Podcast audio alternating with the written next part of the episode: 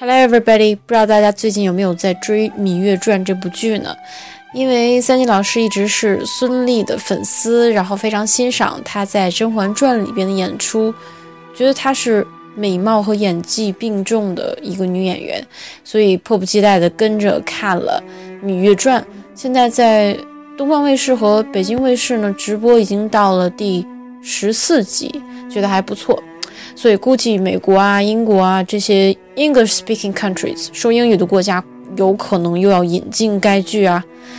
不过在他们放出雷导人的字幕和超级怪味儿的配音之前，三一老师有这样的一个想法，希望用地道的英文给大家讲一讲《芈月传》的大致剧情。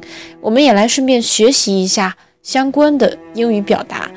那我们这。这一期节目呢会有文本，大家在下载了最新版本的荔枝 FM 之后呢，在这个新版里，你们点击开这次节目就可以看到文本。Okay, the story begins. In the Warring States period, Mi Yue is King Chu's favorite little princess, but after her father's death, her life fell apart. Her mother was cast out of the palace by the Queen of Chu and Mi Yue and her brother Mi Rong hid in the palace, avoiding contact with the rest, just to be safe from all the evil plottings. Mi Yue had a childhood sweetheart, Zi Xie. They had been together most of the time during childhood and adolescence. They fall in love because they appreciate each other and enjoy spending time together. However, fate intervened. Mi Yue was sent to the kingdom of Qin her sister Mi Shu became the queen of Qin, while Mi Yue became a consort. After Mi Yue gave birth to her son, her relationship with her sister deteriorated. Both began to engage in politics. Later, Mi Yue was sent to the faraway state of Yan, but unexpectedly, Mi Shu's son died, and Qin entered internal turmoil. Mi Yue's son became the next king of Qin and Mi Yue became the first Empress Dowager engaged in politics in the history of China. The Empress Dowager Xuan. Okay, that's the story. 那这里边有几个需要大家掌握、注意的一些英语表达，比如说我们说这个故事呢是在战国时期，战国时期在英文中就是 the Warring States period，最宠爱的小公主 Favorite little princess，青梅竹马。我们这里边说这个芈月和黄歇，这个公子歇是青梅竹马。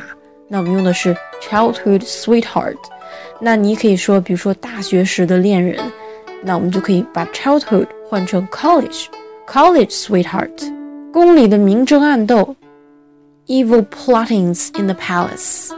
那我们说到这个青春期啊，青春期的时候。这两个主人公青梅竹马在一起，spent most of their time, spent most of their childhood and adolescence. Adolescence 这个词就是青春期的意思。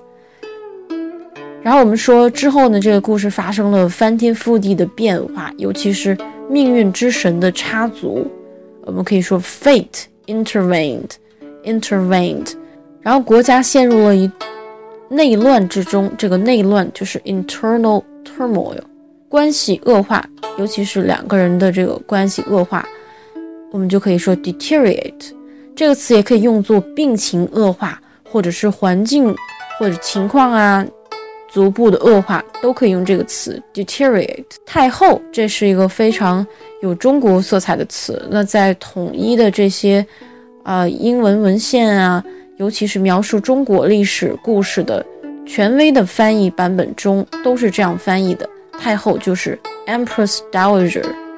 All right, that's all for today's program.